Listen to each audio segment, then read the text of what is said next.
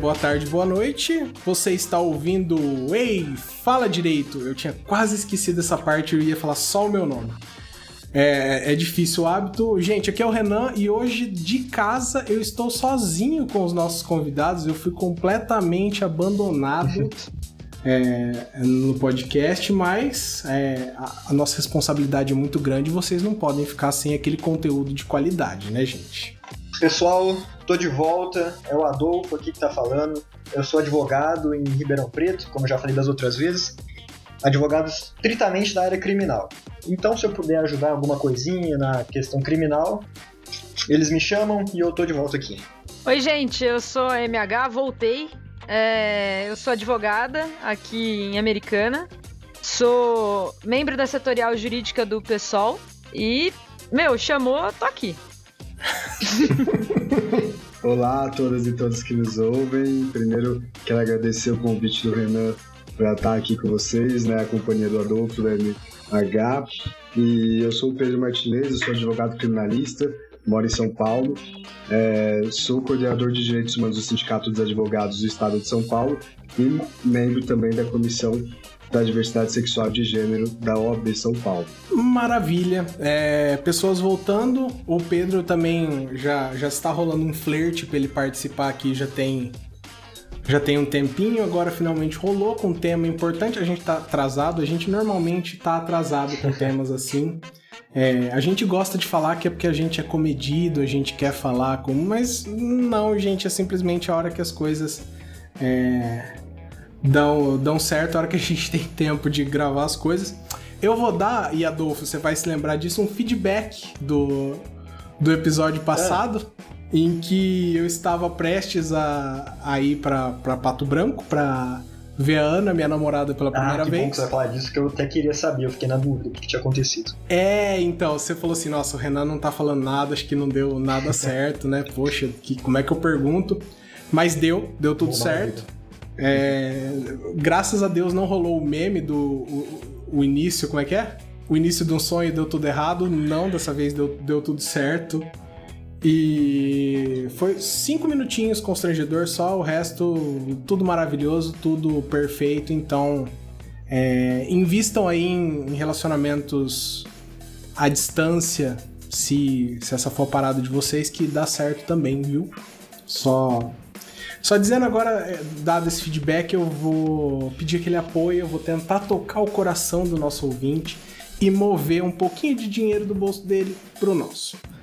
Então, se você tiver aí 3 reais sobrando, a gente sabe que não é todo mundo que vai poder, quem não pode continua ouvindo do mesmo jeito, mas quem puder apoiar o nosso projeto, vai lá no apoia-se, apoia.se barra Rei Fala Direito ou no PicPay também. Você vai encontrar lá o nosso plano que chama Sentença e com a partir de 3 reais você ajuda a gente. Pode ser com mais do que isso, com menos, infelizmente não dá. Mas vai lá, é muito importante, ajuda muito, muito, muito, muito se você puder. Se não tiver jeito mesmo, você pode ouvir, mandar para seus amigos, ouvir com as pessoas, é, sei lá, um story no, no Instagram que você está ouvindo, você já ajuda é, a gente. Piramidando, você ajuda a gente a crescer também. Vai lá no Instagram, segue a gente, Instagram e Twitter, Rei Fala Direito em todos eles, H-E-Y Fala Direito em todos eles. Interage com a gente, é sempre muito legal quando vocês participam. Se tiver um tempinho a mais para escrever aquele e-mail super caprichado pra gente, a gente ama. A gente faz agora os nossos especiais de e-mail, eles estão atrasados também, a gente estava lendo coisa do começo do ano ainda, mas a gente gosta de fazer com muita calma porque a gente faz é, comentários sobre absolutamente tudo que você mandar, a gente lê, a gente adora, então por favor, manda. Ô Renan, Hum. Tem que fazer um esquema tipo pirâmide, sabe? Marketing multinível. hum. Vender um. Eu não, eu não, sei, não vou falar o nome das marcas, né? Mas vender uns shake, uns perfume do rei falar direito, sabe? A gente pode aproveitar, de repente, lá pegar o CNA da OAB, catar o nome de todo mundo. É. Ou e, e... Back do pezinho, Pirâmide né? sempre dá certo, gente. Sempre dá certo. O problema é na hora que o Ministério Público pega. Por um tempo ela vai funcionar muito bem, né? E depois. que seja eterno enquanto dure, né? É isso. então, é, gente, pra, eu esqueci no último episódio, nesse eu não vou esquecer. A gente precisa primeiro subir uma música porque a gente gosta sempre de marcar a, a, nossa passagem pro tema. E Pedro, pegando você de surpresa, você precisa indicar uma música pra gente agora. Não precisa ter a ver com o tema, pode, mas não precisa. Precisa vir do seu coração, só isso que a gente é, pede. É uma música que eu tô, desde que eu acordei na cabeça hoje, eu vi o dia inteiro ela, é Clube na Esquina, número 2. Ela tá, tá comigo o dia todo, assim. Foi a primeira música que eu ouvi no dia.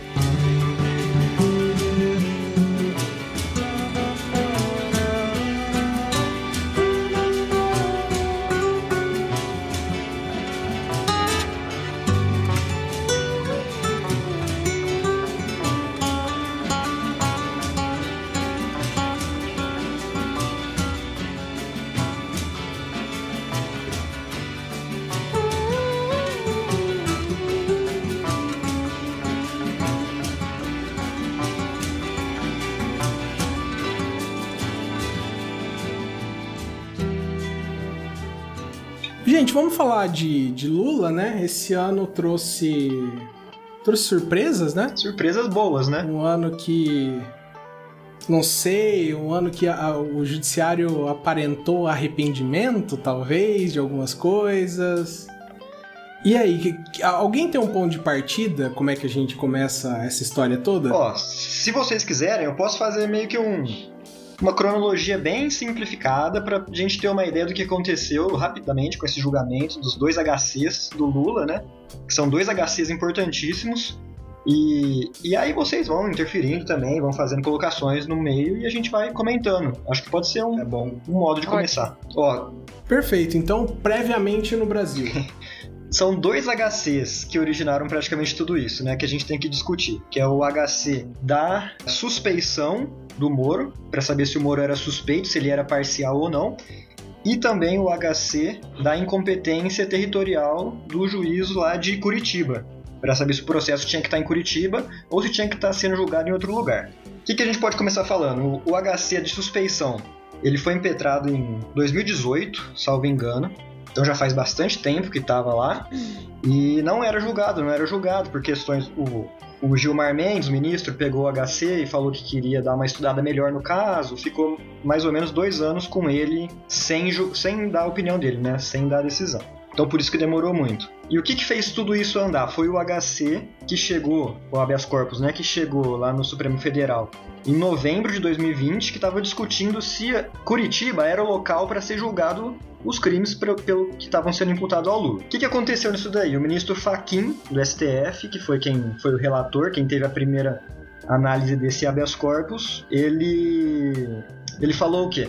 Ó, oh, eu não vou não vou decidir isso daí sozinho não. Eu vou mandar esse, esse HC para o pleno o plenário do Supremo Tribunal Federal decidir, para todos os ministros decidirem. Ou seja, ele quis, sei lá, tirar da mão dele, né, para todos os ministros entrarem no meio e decidir. É uma decisão é, complicada para ser monocrática. Porque né? é uma repercussão muito forte, né? Se, se ele acaba declarando que era incompetente, incompetente quando a gente diz é que não era para estar tá ali, em Curitiba, que era para estar tá em outro, outro fórum, outro juízo, tudo que o Moro Mas tinha se aplica decidido... por, assim, interpretação ampla, no caso, em espécie. pois é. E aí eu, eu não sei, aqui é, é, é, mais politicagem, né? Eu acho que ele talvez deve ter ficado um pouco de receio de decidir isso daí sozinho e falou: ó, vou mandar para meus colegas aqui pra gente fazer um brainstorm e decidir tudo junto. Aí a bomba não cai só em mim. Mas nisso, a defesa do Lula impetrou um, um, recurso, né? Foi um, uns embargos de declaração falando assim, pô, Joaquim, também não é assim, né, cara? Já tem até precedente de 2015 do Supremo Tribunal Federal falando que os únicos casos que tem que ficar lá com o Moro, lá, no, lá em Curitiba, são os casos que tem a Petrobras como vítima exclusiva de corrupção. Como sendo a Petrobras é, é a vítima, é só a Petrobras. No caso do Lula não é, não tem nada de Petrobras. No caso, é, que eram quatro ações, né, que é o caso do Triplex, lá do Guarujá, o caso do sítio de Atibaia, e tem dois casos do Instituto Lula, que foram umas doações do Instituto Lula e umas, uma reforma, se eu não me engano. Se eu não me engano. Mas são, eram esses quatro. E aí a defesa falou isso pro Faquin, o Faquin deu o braço a torcer e falou: não, tá, realmente, vai, faz sentido, eu vou aplicar aqui o precedente do Supremo Tribunal Federal, que já estava sendo aplicado desde 2015. Não foi uma inovação que fizeram só porque era o Lula, não foi uma loucura só porque era o Lula. Então já era um precedente desde 2015 que o STF já decidia isso daí. E, e falou: ó, vou tirar os casos do Sérgio Moro, lá de Curitiba, porque os, os processos deveriam estar em Brasília, que a Petrobras não é a vítima, então os casos não têm que ficar em Curitiba. Os casos da Lava Jato que só ficam em Curitiba são os que tinham a Petrobras como, como vítima. E foi isso daí que desencadeou tudo, né? Foi o, o começo do. eu, eu, na verdade, eu não acho que o começo foi aí. Eu acho que o começo foi a volta da André Surak. eu, eu, particularmente, acho que foi ali que começou a nossa virada. E, ah, e essa, na verdade, foi só a primeira consequência, mas não foi a causa. Mas eu entendo. Pode ser, né? Porque. é. Eu acho. O, o, o equilíbrio o equilíbrio é uma coisa complicadíssima, né? Às vezes é uma coisinha que tá pendendo para um lado, ela volta e funcionou. Mas é, sem, sem devagar com bobagem. Você ia continuar, Adolfo? Desculpa. Aí eu ia comentar, né, que aí com essa decisão do Faquin, o Faquin, o que, que ele fez? O que, que o Faquin fez? Ele anulou todos os atos decisórios que o Moro tinha dado. E o que, que são atos decisórios? É, é quando o Moro pega e recebe a denúncia, né, que ele vê lá, o promotor faz a denúncia, e manda para o Moro, no caso era o procurador, e aí o Moro ele vai falar, ok, essa denúncia está válida, vamos tocar o processo para frente. Ele vai decidir sobre interceptação telefônica, ele vai decidir sobre estimação de testemunha, tudo, tudo que o Moro tiver decidido, o Faquin falou que está anulado, que está nulo, porque o processo não era para estar tá lá. Mas aí qual que foi o pega? O Faquin falou que, como era incompetente, territorialmente, né, como era o único erro, vamos supor assim, do processo é que ele estava no local errado, tudo que foi feito de prova, vamos supor que o Moro ouviu uma testemunha, o Moro ouviu o Lula, o Moro, tudo que o Moro mandou fazer de prova para ver se o Lula era era inocente ou não, isso tá valendo. Isso daí tá valendo, porque a, a prova, beleza, uma coisa é o que o Moro decidiu, sendo incompetente, não podia decidir. Mas o que? As test... é, se, o, se o outro juiz aceitar que vale, né? Exatamente, é. O juiz tem que, tem que decidir, então aceitar essas provas do lugar incompetente. Aí poderia ter essa possibilidade. E aí o processo, se o, vamos supor que o processo fosse para Brasília, que foi o que o Faquin falou, o outro juiz já pega, já, já refaz todas as decisões ali do Moro, as provas já estão todas feitas, era só ele sentenciar de novo e boa. Ia ser rapidão. Mas aí o que, que aconteceu? Tinha aquele segundo habeas corpus que eu comentei, que estava parado desde, sei lá, fazia muito tempo que tinha sido impetrado no STF, mas estava parado. Quando teve essa decisão do Faquin, o Gilmar Mendes pega e fala assim: ok, então a gente vai julgar esse habeas corpus da suspeição, para ver se o Moro era imparcial ou não. Por quê? Porque se for considerado imparcial, aí vai anular tudo. Todas as provas que o Moro participou vão ser anuladas. Então, além das decisões do Moro, tudo que foi feito de prova vai ser anulado, vai partir do zero o processo. E, e esse que foi o julgamento mais importante. Né, que galera acompanhou em Twitter, tava todo mundo vendo, falando, pô, ele tá voltando aqui, tá voltando, não sei o que eu tava me sentindo ali num, num BBB, acompanhando as sessões do STF, comentando no Twitter e a galera interagindo. Foi legal, foi legal. E nesse segundo habeas corpus, que foi julgado na segunda turma do STF, acabou sendo decidido por 3 a 2 né, que o Moro realmente ele foi parcial, que ele não agiu com imparcialidade que deve ser inerente ao judiciário. Quem que votou? Como é que foi essa votação aí, se alguém tiver curiosidade, né? O Faquin, que era o relator, ele votou para falando que o Moro era imparcial. Na, na verdade, ele falou que não devia nem discutir essa questão, porque depois que foi declarado incompetente, depois que tirou o processo das mãos do Moro, tem que falar assim: olha, já nem tem que discutir isso daí. Mas ele votou, de qualquer forma, pela imparcialidade do Moro, falando que ele não era suspeito. O Cássio Nunes também votou pela imparcialidade, falando que ele não era suspeito. E aí que teve uma reviravolta muito legal, estilo de filme mesmo, estilo de uma série. Porque a Carmen Lúcia já tinha votado mó tempo atrás, ela já tinha votado pelo não conhecimento do habeas corpus, ou seja, ela também estava falando, ela, ela não tinha falado que o Moro era é, parcial, ela tinha falado que ele era, foi imparcial, vamos supor, né? E isso faz muito tempo, e aí começou, Gilmar Mendes falando, como o Lewandowski, os caras pesando, a mídia, todo mundo vazaram aquelas mensagens do Moro com o Delanhol na Vaza Jato. E foi interessante que durante o voto do Gilmar Mendes, se eu não me engano, enquanto ele estava lá descendo pau no Moro, falando vários motivos no porquê que ele foi parcial, vazou um pouquinho do áudio da Carmen Lúcia que ela tava ouvindo e deu a entender que ela tava concordando com o Gilmar Mendes. E aí o pessoal já falou: opa, será que ela vai mudar o voto dela? E, e ficamos nessa aí: será que ela muda? Será que ela não muda? Se ela mudar, o, o Moro vai ser considerado parcial, porque o pessoal já estava achando que o Cássio Nunes ia votar contra o Lula, né, como ele fez. E até que na semana seguinte, se eu não me engano, ou duas semanas depois, a Carmen Lúcia realmente reviu o voto dela, votou pela parcialidade do Moro, pela suspeição, e aí ficou 3 a 2 Ficou Lewandowski, a Carmen Lúcia e o Gilmar Mendes votando pela parcialidade do Moro, e o Cássio Nunes e o Faquin pela imparcialidade, né? E aí que anulou tudo. Nunca critiquei Carmen Lúcia. Ó, foi legal. Altas emoções, viu? Não, mas eu acho que foi para eu acho que assim, pra galera que acompanha pelo Twitter que não, não que tá ouvindo essa narrativa e não tá entendendo que isso aqui é basicamente uma telenovela, sabe? Aquelas. É. Aquela, sei lá, da década de 60, não, uma radionovela, assim, os caras vão narrando. E aí a torcida, oh! Ah! Foi. Sabe? Uhum. Foi esse o pique pra gente ainda, né? E, e, e o mais da hora foi, além da galera no Twitter pedindo explicação e. Por exemplo, eu que atuo basicamente na área do direito civil, vendo e lembrando de conceitos da faculdade a partir de, de colegas criminalistas como vocês, assim, que se deram ao trabalho de explicar pra galera, sabe? E ainda assim, para que. pra gente que tem formação em direito, já foi punk rock. Imagina pro, pro público normal, é, né? Em um processo tenso como esse. Exatamente. E a gente torcendo, porque os juízes, isso a gente tem noção de mais ou menos qual é a fita de cada ministro, né? Sim. Então é muito jogo de futebol assistir isso aí. A dificuldade desse caso, justamente. Eu achei legal. Desde o início é um caso político, na verdade, né? Como esses julgamentos dos dois habeas corpus demonstraram.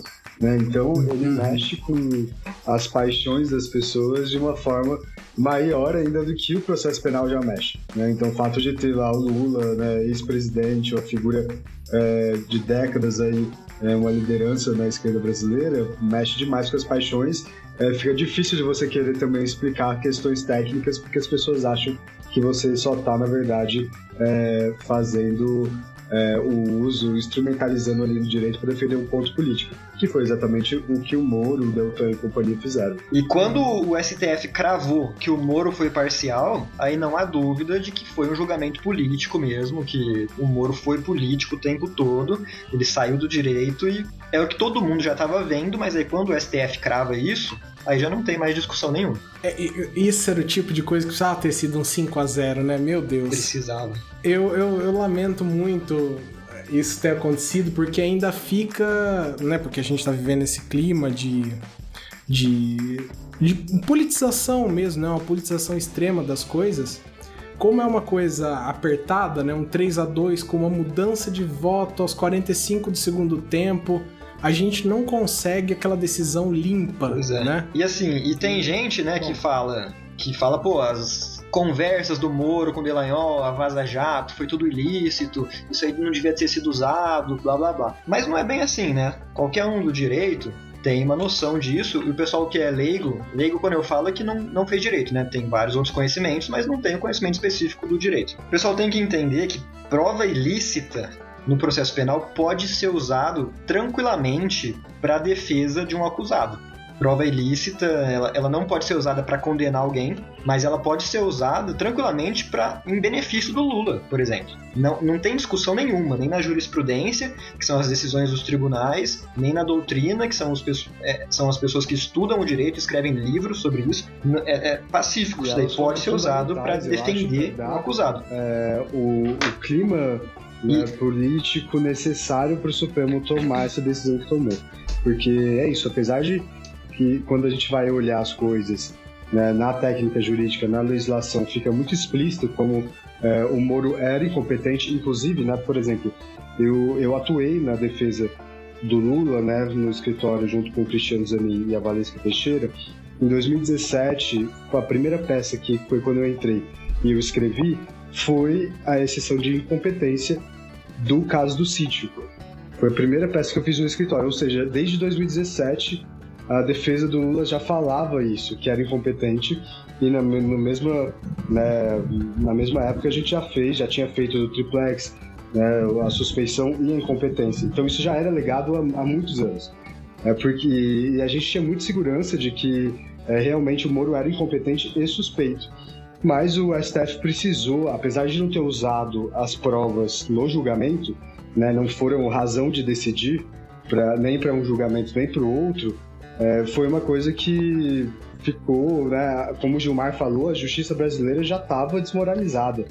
Naquele ano eles, eles foram enganados, né? O caso do, do áudio vazado, né, que foi interceptado ilegalmente, né, que o Moro interceptou a conversa da Dilma, na época presidenta, com o Lula, que ia virar seu ministro da Casa Civil, o, o Gilmar ali, ele deu a decisão que impediu o Lula de virar ministro e talvez que foi a decisão que é, propiciou a, o andamento do impeachment. Talvez se o Lula tivesse virado ministro, o impeachment não teria saído. Né? Então ele, ele depois falou que não se arrepende da decisão, porque na época eram os elementos que ele tinha, mas com todos os áudios, as conversas que saíram, inclusive em relação a esse caso específico do vazamento do áudio, né? É, ele meio que se mostra enganado pelo Moro e Lava Jato em geral. Eu acho que isso pesou muito para o julgamento, né, para a postura, especialmente do Gilmar e da Carmen Lúcia. Eu acho que esse caso, na verdade, mostra duas questões de direito que eu acho que a galera de fora não consegue ter essa sensação, né? Primeiro, é, decisões que são como essa, muito técnica, né? Ela não se adentra ao mérito, né? A decisão do, nos processos do Lula não são é. São isso, é, é sobre competência e suspeição do, do, do, do, juiz, né? Prova, prova ilegal, enfim. Exatamente. Ela não entra no ah, tá certo, errado, o cara é gente boa, não é, né? Fala que, ó, o processo foi errado, vai ter que voltar pro começo, ninguém mandou fazer merda. Exatamente. E acho que nesse clima que a gente tá no Brasil em 2021, na verdade, aí desde o impeachment, né, desde 2016, essa, essa, essa dicotomia, essa briga de torcida, mesmo que você fale, olha, é. Eu quero que o cara seja julgado adequadamente, não quero nem eu, eu quero que seja julgado e talvez seja julgado e preso, mas que seja julgado. para depois não ter que fazer o serviço de novo. Porque nessa sanha de vamos prender, vamos prender, vamos prender, tá aí, ó. Vai ter que fazer tudo de novo. Vai ter que fazer tudo de novo. Se fizer, né? Acabou desperdiçando dinheiro público, porque a real é essa, o cara ficou preso. Desperdiçou dinheiro público, né? Desperdiçou dinheiro público movendo o judiciário, criou toda uma situação no país que é, a real é essa, a Lava Jato destruiu o país, botou a gente de novo numa economia economia como uma economia dependente, né? Que era uma das, das, das maiores economias do mundo, tá caindo vertiginosamente. Hoje vi uma notícia que a, é, em 25 anos é o menor consumo de carne vermelha no Brasil. Isso é significativo. Ao mesmo tempo que aumenta o consumo de ovo e, enfim, só mostra a precarização da alimentação do brasileiro, né? E um outro ponto que o pessoal tem muita dificuldade de entender do direito, e aí eu defendo e entendo Gilmar Mendes todas as críticas que a gente faz a cada um dos ministros lá, de saber, como eu falei, a gente tem uma noção de como os ministros costumam votar e agir e tal. Eu me recordo muito um professor que a gente teve na faculdade, Renan Bucô. Ah, sim. Ele, ele mandava uma muito boa, assim, de vez em quando, os momentos muito bons. Que o direito não lida com verdade. Aliás, o judiciário não lida com verdade. A verdade, ela é um momento no tempo que passou. O processo nunca vai ver a verdade. Ele vai ver as provas que tem na mão naquele momento. Não vai lidar para trás, não vai lidar para frente. E se as, as provas que foram colocadas no processo levaram a conclusões ruins, e a gente sabe que elas foram colocadas como foram colocadas propositalmente, justamente por uma combinação entre o julgador e o promotor e a acusação, né? Tudo que veio dali veio com problema. A verdade ali nunca, nunca foi foi. Nunca foi questão de verdade, foi questão de verossimilhança parecia que fazia sentido. E hoje a gente sabe, com os vazamentos, com os julgamentos, que realmente foi uma verdade manipulada. E aí volta todo esse retrabalho que é um desperdício de recurso público e uma perda de, meu, aí ó, 25 é, anos. É... Só, se for falar só pela alimentação do brasileiro, né? Eu só ia complementar né, essa questão que a Marilena trouxe, de que é, do, do, respeito ao procedimento, né, respeito a, ao processo. É, não é uma coisa. A gente faz isso todo dia, hoje mesmo, né? Só para trazer outros casos também, né? Eu, eu entrei em um caso essa semana e fui analisar as coisas. Foi feita uma audiência por carta precatória, né? Na cidade X do interior de São Paulo, foi feita uma audiência na cidade Y. O rapaz na época estava preso por um outro crime e essa audiência foi feita sem a requisição dele para participar da audiência, né? Enquanto é, réu que respondia preso, mas mesmo assim preso por outro processo, e não foi nomeado sequer um defensor ad hoc para ele no ato. Então, é porque não era só ele, era ele mais dois réus. Só um dos réus teve defensor presente na audiência, que também foi ad hoc, os outros dois nem Nossa. defensor ad hoc teve. Então, hoje mesmo eu estava, por exemplo, pedindo a anulação dessa audiência. Né? Eu tive de testemunhas que eram é, comuns entre defesa e acusação, vai ter que fazer de novo, porque não tem como o ato processual de instrução acontecer testemunha da própria defesa e ele não ter uma representação lá para falar por ele no momento. Então, essa coisa de desrespeito ao procedimento é uma coisa cotidiana, não é só com o Lula e não é só porque era o Lula. A gente faz né, esse apelo pelo respeito às normas é, do processo penal diariamente. Sim. E a brisa do pau que bate em Chico tem que bater em Francisco também, né? Porque é fácil a gente ver de cima a baixo essa, essa, esse totalitarismo penal, né? Esses processos que são feitos para entrar, condenar, o, o, o judiciário é aquela máxima máquina de moer gente, né? E dane-se o processo. Se a gente não começar em algum lugar, e que seja no caso de um ex-presidente da República, a gente precisa eventualmente moralizar essa situação. A advocacia luta todos os dias pelo, defesa, pelo, pelo direito dos seus clientes, mas é, é, Pô, a gente é um elemento, né? Exatamente. No funcionamento do uhum. judiciário. Se tá juiz e promotoria né, o, o, o, juiz e o promotor combinando o resultado, a gente já. Não é que a gente já começa perdendo, né? É. A gente já começa no negativo.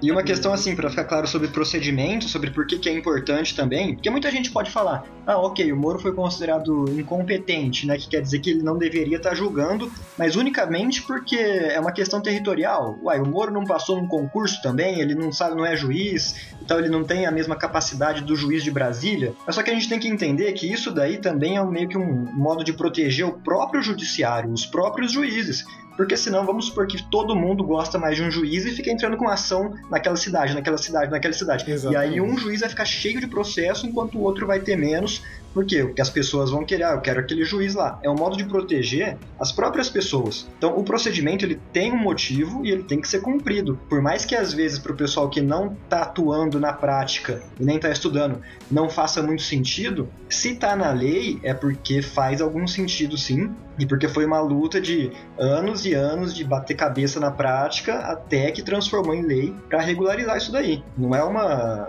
um apetrecho. Isso tá assim. no pacote da imparcialidade, né? É, você distribuir isso por território significa que to todas essas distribuições têm a mesma honestidade, então não importa onde vai cair. Porque a partir do momento que importa onde vai cair, você deixou de ser imparcial. Né? Exatamente. Né? É o mesmo pacote. Não, não e uma questão legal da imparcialidade, só para fechar essa questão da imparcialidade, tem dois julgados muito interessantes lá da Corte Europeia que de Direitos Humanos, se eu não me engano. Pedro talvez pode até falar melhor.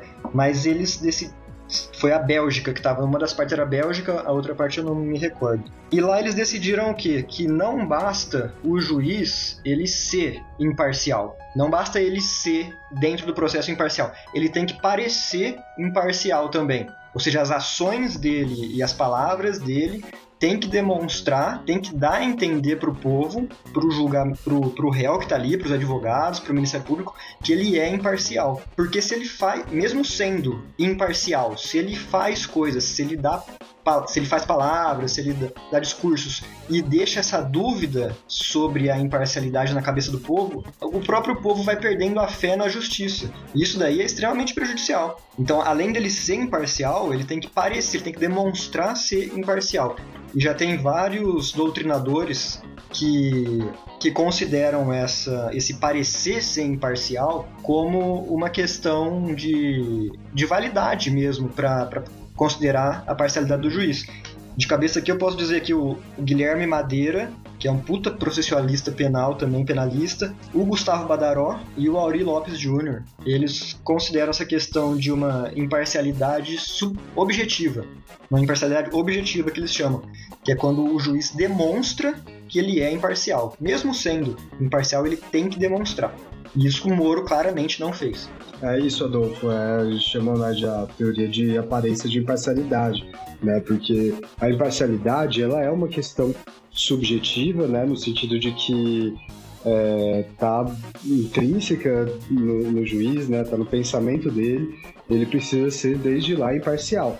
Mas não tem como você é, medir isso, né? Afinal de contas, isso é uma questão psíquica. Por isso que a importância dessa imparcialidade tida aí por alguns como objetiva, né, ou essa teoria de imparcialidade aparente, e que o juiz precisa demonstrar, então, nos atos processuais e fora dos autos também, essa imparcialidade. No caso do Moro, a gente via que ele não fazia questão nenhuma, na verdade, de esconder a sua parcialidade, né, esconder que ele tinha lado nesse julgamento. Exatamente. Ele fazia já. É, e o fato dele ter depois, né, em 2018, é, virado ministro do Bolsonaro, depois de ter contribuído para tirar o Lula com uma prisão, né, porque eu vou voltar nesse ponto, mas com uma prisão ilegal, né, ele virou ministro do adversário. Então isso deixou, para quem ainda duvidava, é, deixou muito explícito. Né? Essa questão da prisão, eu acho importante que às vezes a gente esquece né, que o Lula ele passou 580 dias preso de forma ilegal por um juiz parcial e incompetente. Né? Um juiz suspeito e incompetente. Então é uma coisa muito grave. Passou é, aí né, quase dois anos preso. Tudo bem, ele não estava é, nas mesmas condições é, que a grande maioria do Brasil passa nas prisões, né, que já é reconhecida pelo Supremo Tribunal Federal como um estado de coisas inconstitucional, né? Não tinha superlotação, não tinha a sala dele é, sozinho, ele recebia visitas, inclusive de chefes de estado de outros países, né? É, mas mesmo assim é uma é um gravame muito grande, né? É, um, é uma dor muito grande e que tem um, um efeito sobre a pessoa, né? Tudo o que o, que o Lula passou. Então, o que, que faz agora, depois desses 580 dias de ter sido tirado de uma disputa presidencial e tudo mais? É, não, não dá para voltar atrás o mínimo que o Supremo fez agora foi reconhecer, então, a nulidade desse processo. E acho assim, só para não ter dúvida sobre a parcialidade do Moro, eu acho que vale a pena eu só falar aqui os, os seis ou sete argumentos que o Gilmar Mendes usou para demonstrar por que, que ele entendeu que o Moro era parcial. Interessante que o Gilmar Mendes ele nem comentou sobre as, as conversas da Vaza Jato, né, das conversas em que foi interceptada. E o Lewandowski ele já fala mais sobre as conversas, mas o Gilmar Mendes ele elencou vários momentos que, que foram fundamento para ele mostrar que o Moro era parcial. E aqui o que, que ele colocou? Ó, só para o povo entender também, né, para não falar assim, ah, foram as conversas, mas as conversas são ilícitas, e sair um pouco dessa discussãozinha de conversa, se elas são lícitas ou não. Quais foram as ações do Moro durante o processo que fizeram com que o STF julgasse que ele era parcial, que ele tinha algum interesse oculto com esse julgamento?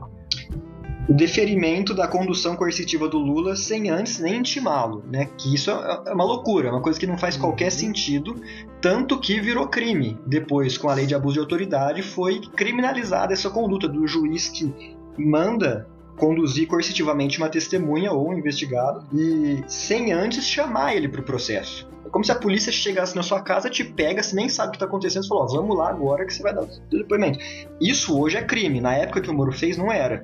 Então, por isso ele não vai responder por isso. Mas hoje a pena é de 1 até 4 anos de detenção. Então é um crime, assim, razoável. Essa foi a primeira. Que, que mais que o Gilmar Mendes colocou? autorização para interceptação telefônica do presidente Lula, de familiares e advogados antes de outras medidas investigativas. Então, a, interceptação telefônica é uma coisa tão séria que ela deve ser feita quando não tem mais meio de conseguir, de conseguir elementos para a investigação, porque é um abuso, é uma, é uma violação muito grande da intimidade da pessoa. Então, mesmo antes de qualquer outra tentativa de conseguir provas, o Moro já fez isso como um dos primeiros atos dele foi ter essa interpretação telefônica. Isso foi usado também pelo Gilmar Mendes para mostrar que ele estava sendo parcial ali. O que o Pedro já comentou, a divulgação dos áudios entre a Dilma e o Lula.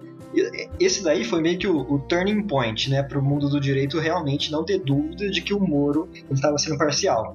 Por quê? Porque o Moro, na mesma decisão, ele reconhece que aquele áudio, aquela conversa do Lula com a Dilma é uma prova ilícita, porque ela não, ela não devia, ela não foi colhida dentro dos moldes do processo, ela é uma prova ilícita, e na mesma decisão ele manda para a mídia, pra, ele tira o sigilo disso daí e manda para o pessoal publicar com um argumento ainda falando, ó, o povo tem que saber o que acontece nos bastidores da política. Uma coisa assim, é coisa inimaginável, né, se pensar, pensar isso. E a própria condenação do Lula já foi mais um dos elementos. É, aquela questão, não sei se vocês lembram, que um desembargador mandou soltar o Lula e aí o Moro estava de férias, ele saiu das férias para não deixar cumprir essa decisão do desembargador, para manter o Lula preso.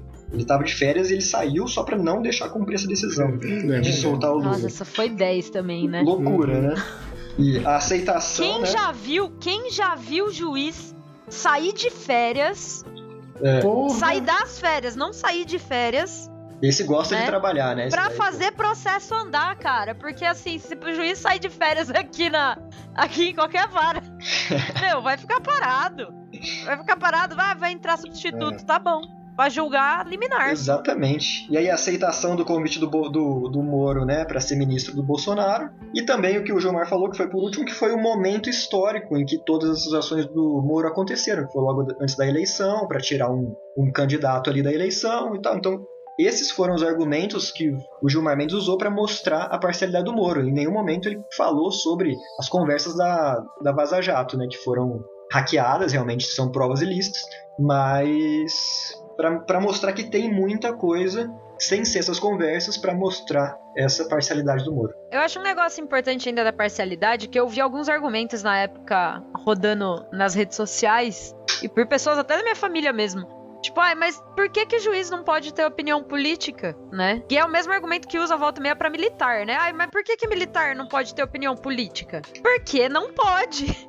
Ponto. Não, mas... Isso são bases da. Pode ter para si? Pode, não pode ficar falando por aí. São questões caras para a República, sabe? São funções que precisa ter certa neutralidade, ou no mínimo tecnicismo, né? Lado todo mundo tem. Quando tem que ter, exército não tem que ter lado, juiz não tem que ter lado, o judiciário não tem que ter lado. E aí falar que, ah, mas todo indivíduo tem direito à opinião política, liberdade de pensamento escambau, Irmão, faz outro concurso. Vai ser promotor. Vai sofrer igual a gente na advocacia privada. Aí você pode ter sua opinião. Falar da sua opinião, subir em palanque, carro de som, enfim. Que ele vai ter as questões que a gente sabe que todo juiz tem, todo ser humano tem suas opiniões, e, são, e isso vai transparecer na sentença, no, no, no decorrer do processo e tal. Só que é aquilo que você falou, cara, é a aparência de neutralidade né? Ó, vou te falar que essa é uma questão que eu acho que ela é muito válida para quem é leigo. Que é uma coisa que realmente a gente tem que conversar com a pessoa e, falar para ela, porque num primeiro momento, realmente fala qual que é o problema, né, do militar gostar do Bolsonaro, qual que é o problema de um juiz gostar do Lula, alguma coisa assim. E é uma coisa que eu, eu não acho assim tão irrazoável o pessoal que nunca parou para pensar sobre isso entrar nesses assuntos e querer entender. O problema é que o pessoal começa a falar um de groselha, como se tivesse certeza, é. e aí é problema, aí é, complica, né? Mas eu acho justo essa, essas dúvidas. Essa, né? Tipo, a dúvida é válida, a questão, a resposta... A questão é que não é uma dúvida, é que essa pessoa tá tentando te convencer é. É daquilo. É. E esse é o problema. E, e eu, eu preciso acrescentar uma coisa que eu acho que o, a gente não percebeu, é claro, a gente só consegue analisar isso tudo em retrospectiva, mas eu acho que o, o, momento em que tudo desandou no Brasil foi a hora que as pessoas começaram a, a, a pensar assim: alguém precisa fazer alguma coisa. É. Que eu acho que o começo do fim é, é essa frase. Alguém precisa fazer alguma coisa. Porque quando isso começa a sair da boca das pessoas, qualquer um que se candidatar tá liberado para fazer o que quiser. É. E, e aí, poxa, se alguém precisa fazer alguma coisa, essa pessoa precisa fazer alguma coisa nova. E alguma coisa nova é uma coisa que não vai poder ser feita dentro dos moldes do direito, que é uma coisa para repetir resultados, né? Para que não, não haja discrepâncias. Então tinha aquela coisa assim, nossa, precisa surgir alguma coisa nova para acabar com o problema de corrupção do Brasil, que era extremamente noticiado, né? Que, ah, não, alguém precisa fazer alguma coisa sobre corrupção, alguém precisa fazer alguma coisa sobre corrupção.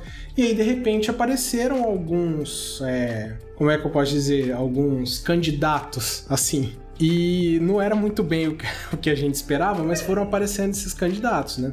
E a gente foi dando liberdade, porque, poxa, o Sérgio Moro, ele está fazendo alguma coisa? Era isso que eu queria, né? Eu pedi alguém que fizesse alguma coisa e ele está fazendo alguma coisa. Então eu não posso pôr freio nele agora. E aí a gente foi tendo uma série de conivências, né? De, de dentro do judiciário, de imprensa, e, e, isso meio que levou a gente onde a gente chegou, porque esse, esse foi o período do, menos jurídico do nosso direito, foi. eu acho. Pelo menos da, do nosso período de redemocratização, né? Eu acho que a gente não passou por um momento tão é, fundamentado em senso comum. E essa né? questão né? de alguém tem que fazer alguma coisa é, não é uma questão que né, simplesmente aparece do nada. É, isso vem, foi sendo construído por muitos anos. Né? A gente, é, essa questão da, de que a corrupção é o grande problema do país é usado há, há décadas né, no Brasil e pelo mundo. Né? Quando a gente sabe que no Brasil a realidade, pelo menos para mim, o grande problema social é, que nós temos é a desigualdade. Essa questão de combate à corrupção, da forma como foi feita e tentando vincular é, os governos Lula, Dilma, né, que apesar de eu ter várias críticas, fizeram avanços sociais né, e fizeram políticas públicas de redução dessa desigualdade, ela veio sendo desde o início é, construída pela grande mídia, por exemplo, né? E a própria Operação Lava Jato não surgiu lá em 2014, simplesmente. Tem um artigo do Sérgio Moro, não sei se vocês já viram, é, ele escreveu em 2004. É, depois a gente, né, talvez na edição aí dá até para pegar o nome certinho, mas é um artigo, se colocar no Google, artigo Moro 2004, Operação Mãos Limpas. Ele faz uma análise da Operação Mãos Limpas em que ele já adianta ali 10 anos antes de começar a Lava Jato, quais seriam os elementos que seriam usados né, numa eventual operação é, gêmea da Mãos Limpas aqui no Brasil.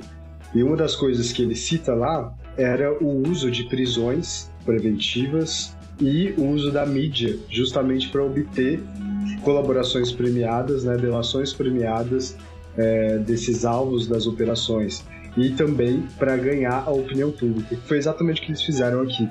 Né? Na época eles, eles usaram muitas prisões preventivas para forçar delações premiadas, inclusive teve procurador que falou Foi, né? expressamente isso em manifestação é, em autos processuais, e eles também usavam aqueles vazamentos seletivos para mídia para ir criando o clima e construindo a grife, né, a marca Lava Jato, né, que conseguiu sim influenciar o nosso judiciário e, e a nossa política.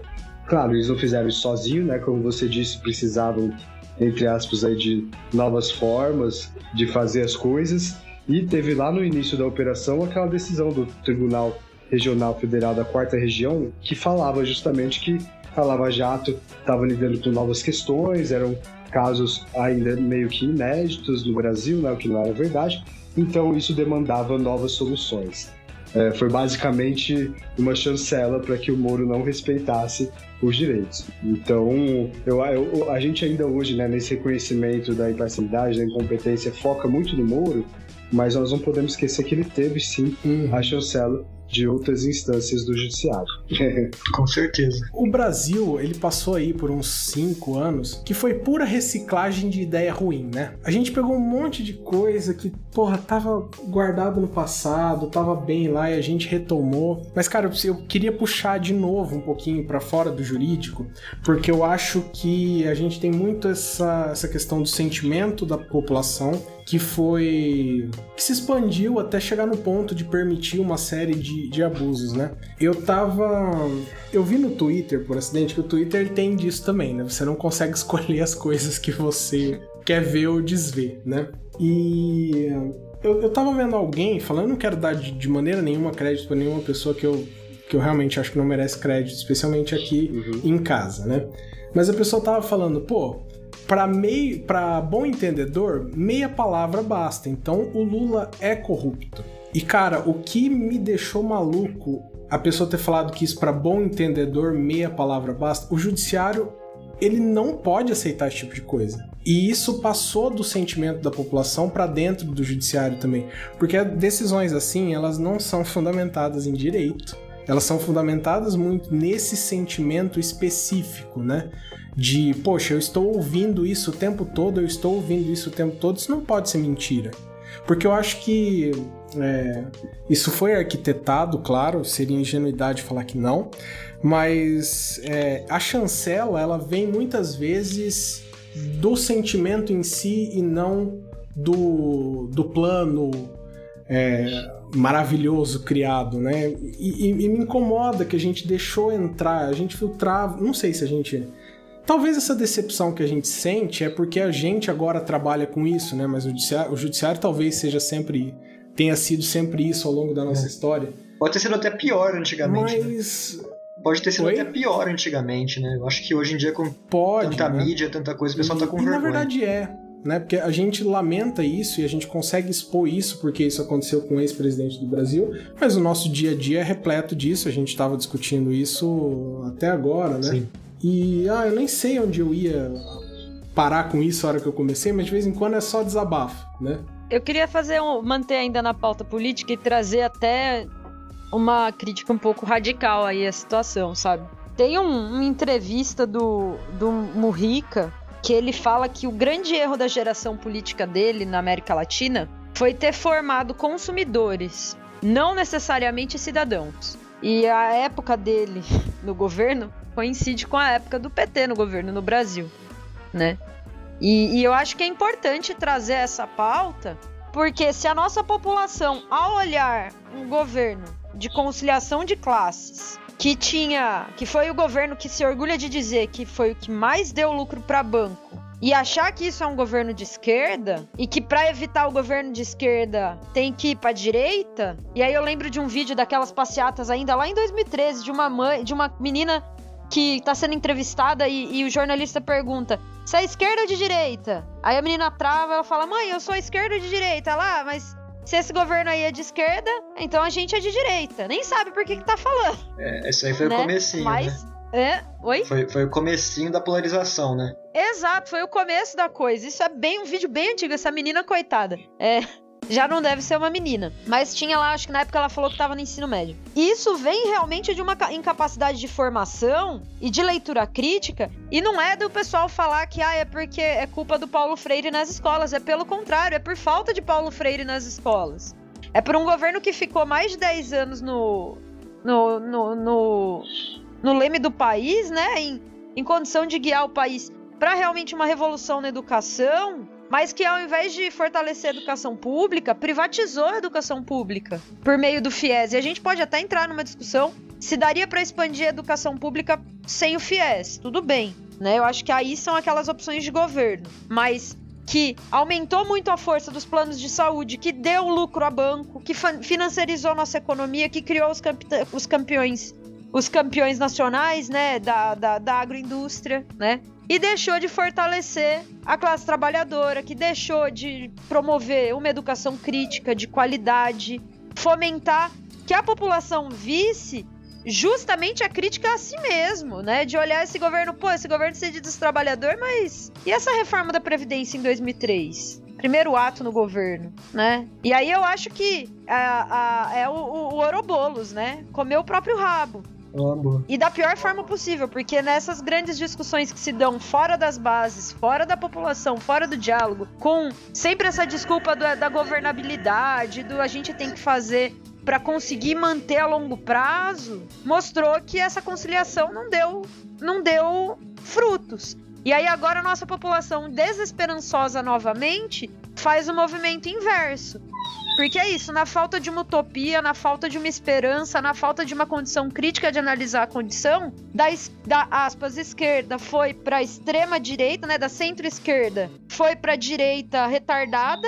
Sim. E agora vai voltar, ai que saudade do meu ex, pela falta de esperança, pela falta de conseguir ter um projeto, pela falta de pensar que existe sim uma opção melhor de sociedade ah, é melhor ficar dando lucro para banco mesmo, tava ruim, a gente perdeu um monte de direito, a situação não ficou boa, mas bom, melhor aqui que não fez nem auditoria de cidadã da dívida do que esse doido aí que tá matando 450 mil. Cara, tem uma. Né? Eu, eu concordo uma parte, mas eu preciso fazer algumas. É, é, eu preciso discordar em alguns pontos, Justo. porque eu acho que assim, esse, esse cabo de guerra, ele não termina, né? Não é porque a gente teve um governo de esquerda por algum tempo que, que a direita não se sentiu incomodada com isso. Sim.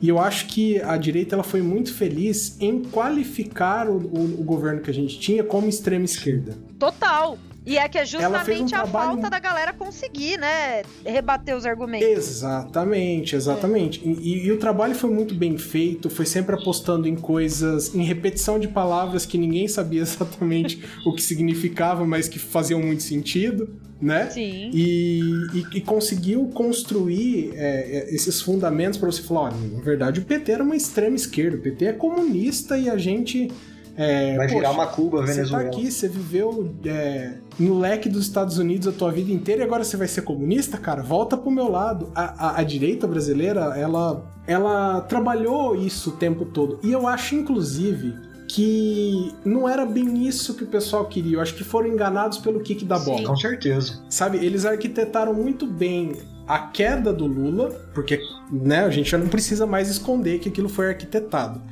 Mas eu acho que eles não conseguiram prever com, com de maneira satisfatória o que estava por vir, que eles acharam que você tirando isso é. e, e, ficando vago aquele ponto, aquele ponto ia voltar para onde ele sempre esteve, né? Cara, quem que espera um Bolsonaro também? Bom, não vou dizer um partido específico, mas eu acho que todo mundo passou um, uma uma ave pela cabeça, né? é, é, e, e, não caiu exatamente no colo do, de quem a gente esperava, né? E eu acho que em grande parte, né? É óbvio que é impossível para o judiciário admitir isso, mas em grande parte a gente tem o, o, um pensamento. Eu acredito nisso, isso é por especulação, viu, gente? Daqui não, não, não é nenhum argumento sólido nem nada disso. Mas de pensar assim, poxa, a gente fez tudo isso, a gente deu o aval para que tudo isso acontecesse e olha só onde chegou. Pois é. Eu acho que tem, eu acho que a nossa retomada, ela parte muito mais disso do que de falar, poxa, eu fui enganado pelos áudios. Gente, foi enganado mesmo? De verdade verdadeira foi enganado? Ou simplesmente as coisas deram errado porque não aconteceu o que foi previsto? E agora pensa, pô, o que, que a gente faz agora com isso aqui que a gente pois é. tem na nossa mão? Sabe? De novo, essa é uma crítica que não tem nada a ver com direito, ela, é uma, ela passou para política e passou da política para uma discussão até um pouco simplória, mas é, são seres humanos, são seres humanos que estão sentindo coisas, que têm seus arrependimentos particulares para trocar de opinião, porque seis anos nem é tão tempo assim, tanto tempo assim, a gente não teve nenhuma revolução dentro do, do direito que que, que levasse um, um pensamento discordante assim em pouco tempo. E, e, cá estamos, né? Alguém ia falar alguma coisa e eu interrompi. É, eu ia pegar o gancho da MH só para quem essa, essa minha culpa, né, que talvez o, o PT precise fazer, que ela estava comentando também, é, tem uma fala muito impactante logo depois que o Bolsonaro foi eleito do Mano Brown, que eu cheguei até a postar, porque eu achei que foi forte, foi muito boa, assim falando, gente, ele falando pra galera, isso aqui que aconteceu é o reflexo de como o governo anterior per perdeu o apoio do povo, cortou os laços, não soube se comunicar com o povo. Então ele, ele fala assim, tem que voltar para a base, tem que voltar para a base e repensar como que vai ter essa comunicação de novo com o pessoal que o governo Dilma acabou perdendo. Então eu acho muito forte, muito interessante isso daí. E o governo Dilma com forte, né? Com força, porque em 2014, na, na reeleição da Dilma, ela montou um time lá de economistas muito ligados ao setor financeiro, que também participaram da articulação da queda dela. Tanto é que a mesma equipe de economistas, se você catar nome por nome, permaneceu durante o governo Temer e, em parte, no começo do governo Bolsonaro. Eles ainda fazem parte da estrutura Ministério da Economia, Banco Central. É, mas aqui acho que a gente tá falando de algumas pessoas que elas só querem estar naquele lugar, né? Mas é o mesmo projeto, você entendeu?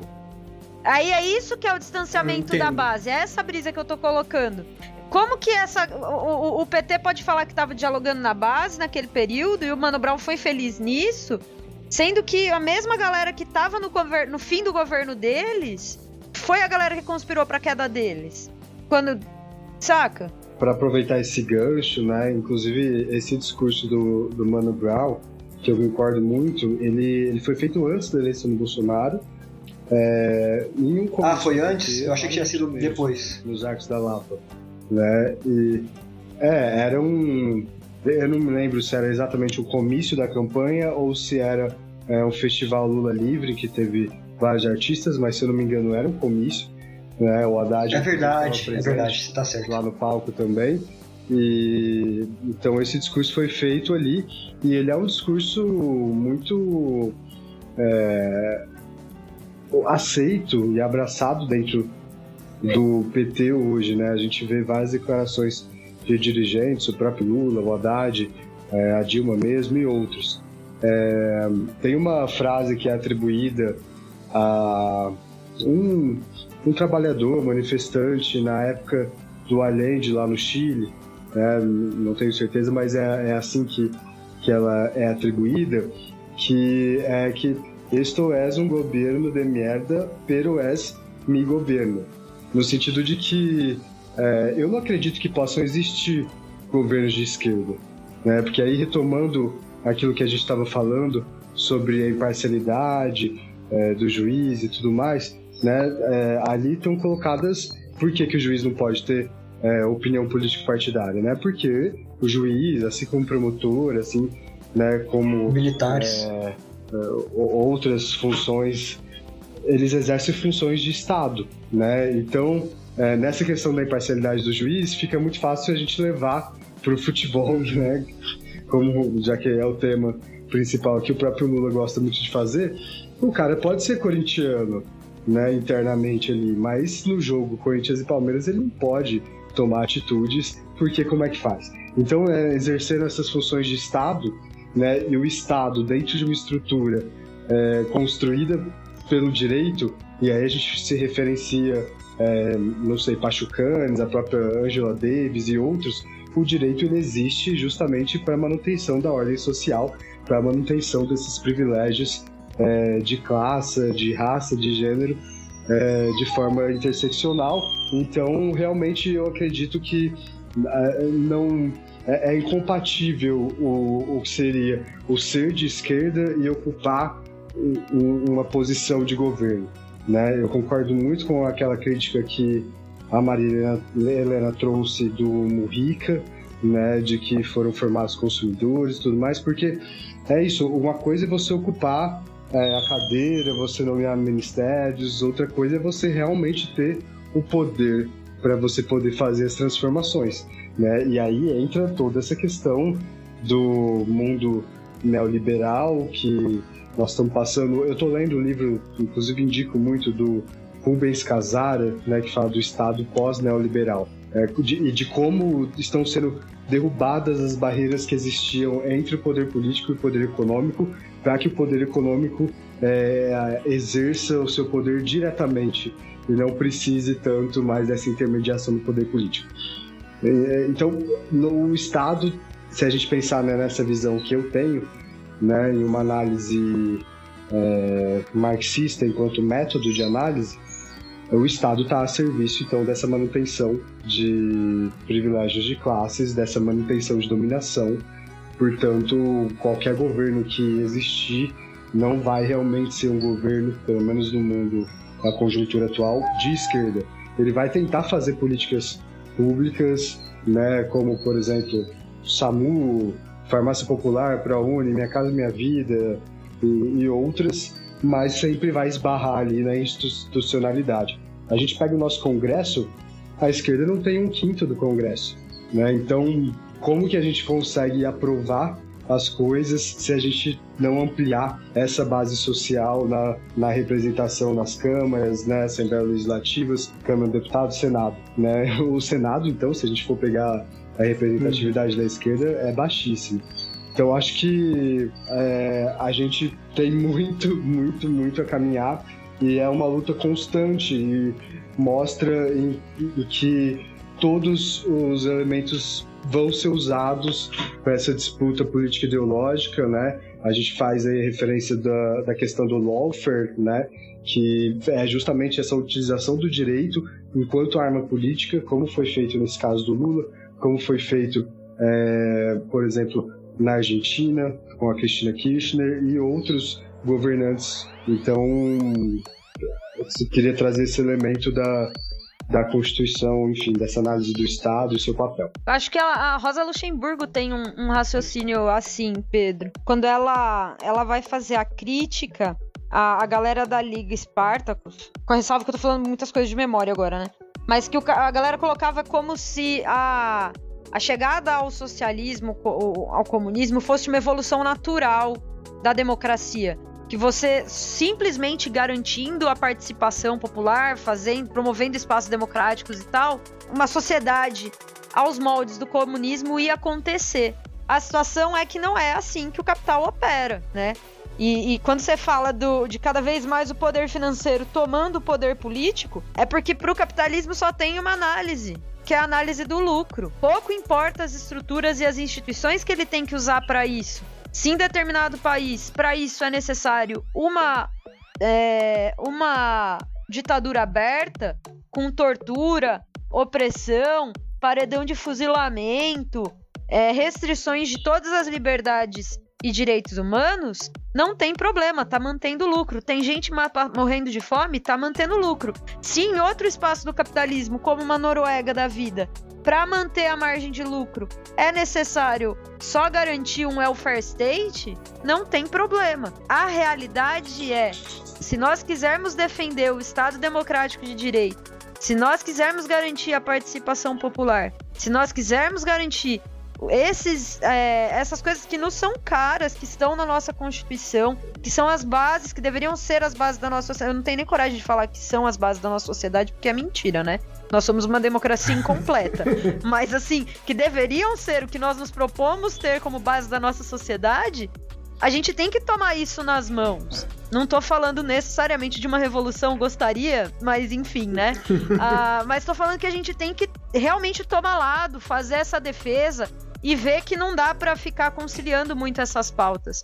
Em algumas situações tem que fazer escolha. Ou vai ser o lucro do patrão, ou vai ser o mercado financeiro, ou vai ser garantir uma cesta básica digna para a população, tá ligado? É, é, é, isso tudo que se perspassa. Não dá para lidar como se desse para conciliar sempre. Sim. Nossa, a gente saiu de uma discussão muito boa, foi parar em outra muito boa também, né? É, e se deixar, é. a gente vai madrugada dentro. E, e sempre dá para incomodar mais gente, né? Se a primeira tava incomodando um grupo grande de pessoas, esse finalzinho, então.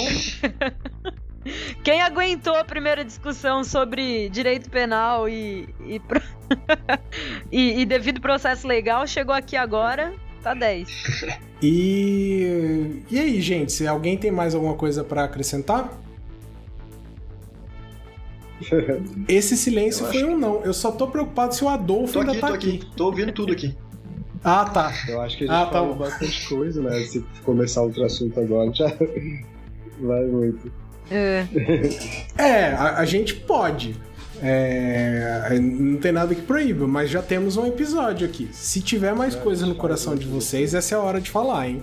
Faz mais depois, Tem né? que trazer o Pedro mais, mais vezes. Eu e o Adolfo já estamos virando cari figurinha carimbada, pois né? É. Pois é, não, mas agora que esse, que esse flerte funcionou bem, que ele tá aqui gravando com a gente, agora, agora é só o começo. É, já foi o primeiro encontro. é, já foi aqui aquela tensão, sabe? Agora que a gente já quebrou o gelo, agora. Já chegou em Pato Branco, já quebrou os cinco minutos. Olha já, só. É, passou cinco minutos, gente. Se. Você só pode ser constrangedor por cinco minutos. Depois disso tem que ficar bom. Aconteceu em Pato Branco, aconteceu aqui de novo, então estou sortudo nesses meus momentos. Embora eu agora tenha me sentido meio errado de comparar você com a Ana, Pedro. Até porque eu te conheço há muito mais tempo, né? Há muito mais tempo, é verdade. uh, gente, então acho que a gente encerra esse episódio aqui. A gente. Acho que até sobre esse mesmo tema a gente ainda vai ter muita coisa para discutir. Eu não acho que a gente viu um capítulo final nessa novela de maneira nenhuma. Mas agora eu precisaria de. É, MH, você não vem há mais tempo que o Adolfo. Acho que eu preciso de uma música sua para encerrar. Justo. Meu Deus. Cara, eu tô com War Pigs na cabeça faz uma semana, mas aí eu não queria copiar o outro podcast de direito de política internacional, né? Pois é, você então, sabe se copia ou não. Deixa eu ver, deixa eu ver, deixa eu ver. Só pra não falar que é igual, bota qualquer coisa do Jill. tá. tá bom. Já era.